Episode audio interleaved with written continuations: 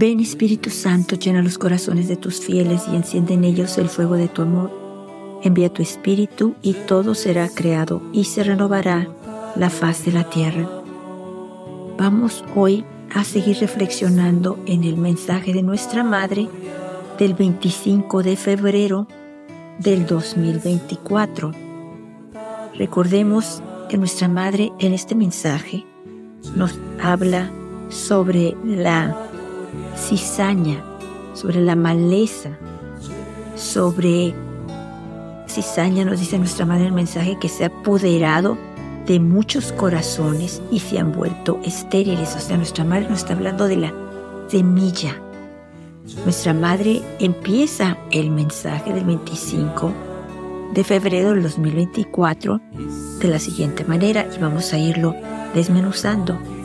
Queridos hijos, oren y renueven su corazón para que el bien que han sembrado dé frutos de alegría y de unión con Dios. Esa semilla nos habla de lo que hemos sembrado, de esa semilla buena, de esa semilla que cuando cae en tierra fértil, nos dice Jesús, dará fruto y producirá 100, 60 o 30 veces más, o sea, será grande.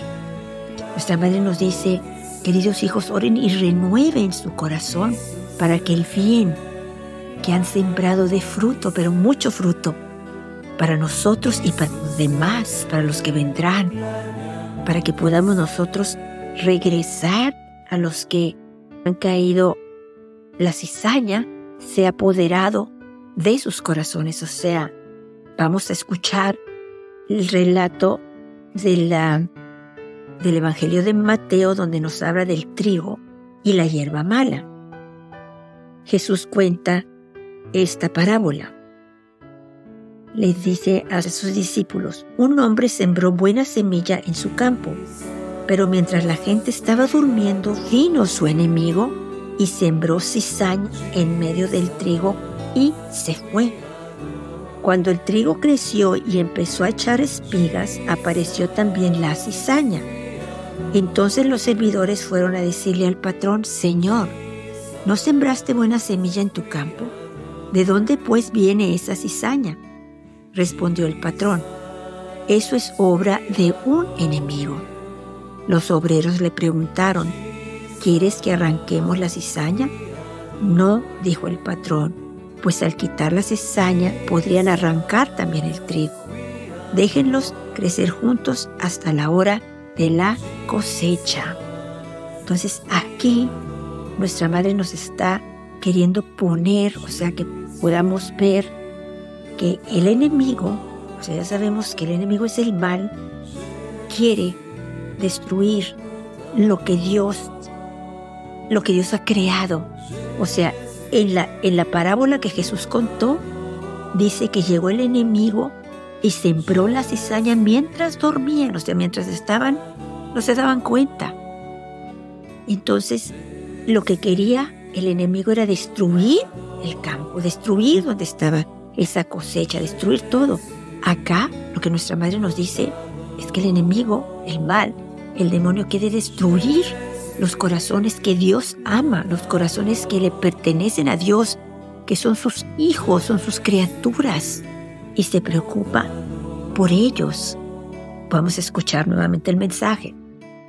Queridos hijos, oren y renueven su corazón para que el bien que han sembrado dé frutos de alegría y de unión con Dios.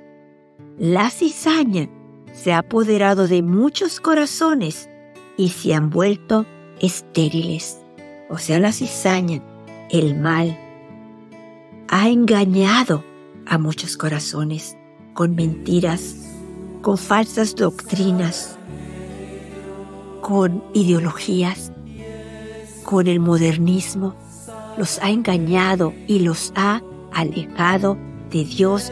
Esos corazones ya no tienen alegría, ya no dan frutos de alegría, de gozo, de paz y de amor. Están atrapados. Son estériles, la Virgen nos dice, la cizaña se ha apoderado de muchos corazones y se han vuelto estériles, o sea, no dan fruto. no les permite crecer en el amor de Dios, no les permite que vean a Dios, los engaña, se los lleva. La maleza, la mala hierba.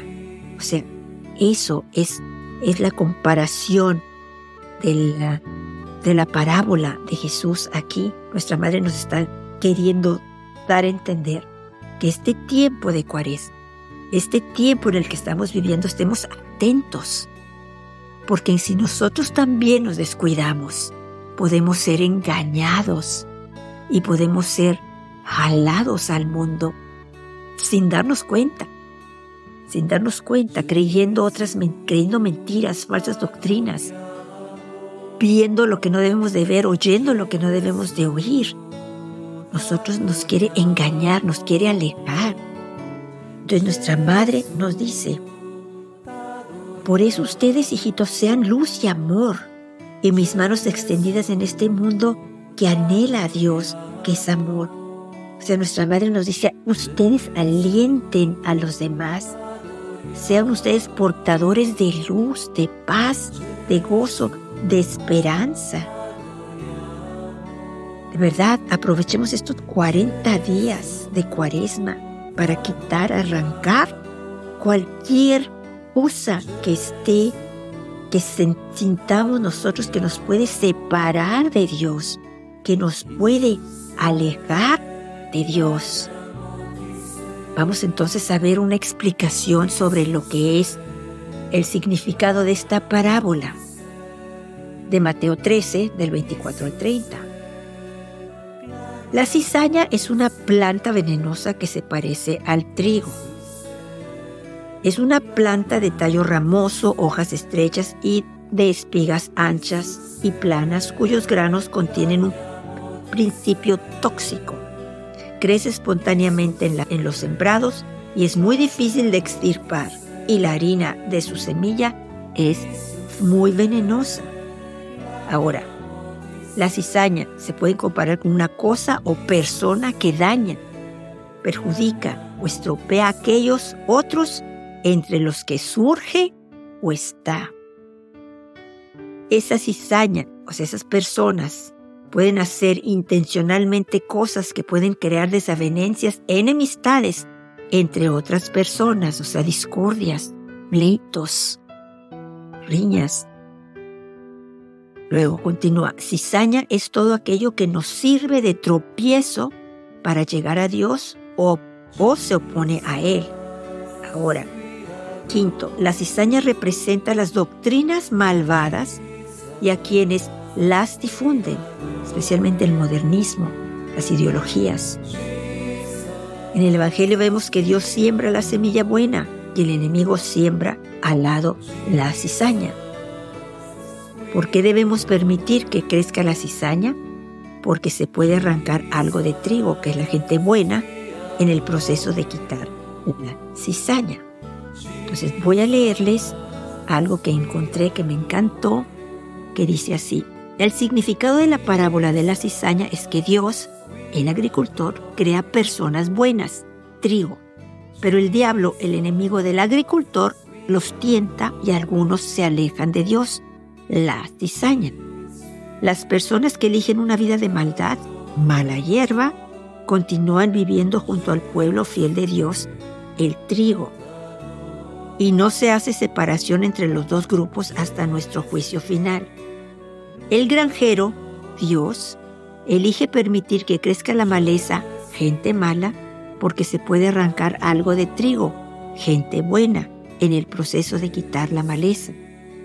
Una vez que se hace la cosecha final, o sea, el juicio en el reino de Dios, el mal ya no puede esconderse en el mundo espiritual. Solo entonces se podrá hacer una separación limpia entre el trigo y la cizaña, el pueblo de Dios y el pueblo del enemigo. Y luego las lecciones de, esta parábola. Cada parábola que Jesús contó tenía un propósito específico para su audiencia original, pero cada uno de ellos todavía tiene importantes lecciones de vida para nosotros hoy. Luego otra reflexión que dice, todo lo que Dios crea es bueno pero los humanos somos imperfectos y el diablo se aprovecha de nuestros defectos, nos tienta a pecar antes de que nos demos cuenta de lo que está sucediendo. Él planta semillas de celos, avaricia, egoísmo, ira, falta de perdón y todo vicio malo. Cuando lo dejamos entrar en nuestras mentes y corazones, rápidamente desplaza a Dios. Podemos alejarnos de Dios incluso antes de darnos cuenta de lo que está sucediendo.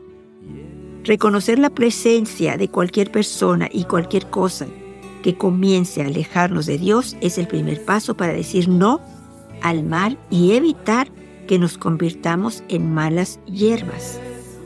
Acercarnos a Dios nos ayuda a mantenernos firmemente arraigados en su amor, especialmente cuando el, diablo, derrama sus mentiras tentadoras.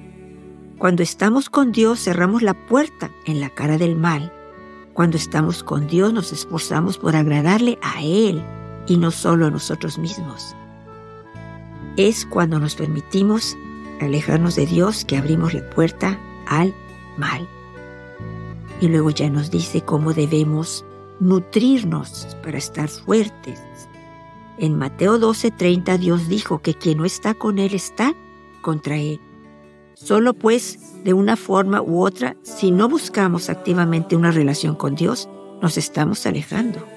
Si no estamos en una relación con Dios, estamos en una relación con el diablo. Se oye muy feo. Se oye espantoso, pero pues a veces sucede. Continúa. Debemos ser intencionales en nuestra relación con Dios, nutrirla como si fuera una semilla que se convertirá en una planta grande. Debemos darle el tiempo, la atención y el alimento que necesita para crecer. Acercarse a Dios no ocurre por accidente, es intencional. Sucede cuando hacemos de Él una prioridad máxima en nuestras vidas. Florece cuando buscamos vivir según su voluntad y no según nuestros propios deseos. Cuando decimos no a los vicios humanos, automáticamente nos acercamos más a Dios. Podemos estar seguros de que ningún mal viene de Dios, sin embargo el mal, la mala hierba existe en todos los sectores de la sociedad, incluso en las iglesias. Como seres humanos no podemos ver ni discernir el mal adecuadamente en primer lugar, todos contienen algo de ello en nuestra humanidad. En segundo lugar, el mal existe en el corazón, por lo que no siempre es detectable por otros humanos. A veces las acciones de una persona malvada revelan su verdadero corazón, pero a veces el mal se esconde bien bajo ropa bonita en un lenguaje apropiado y posiciones poderosas.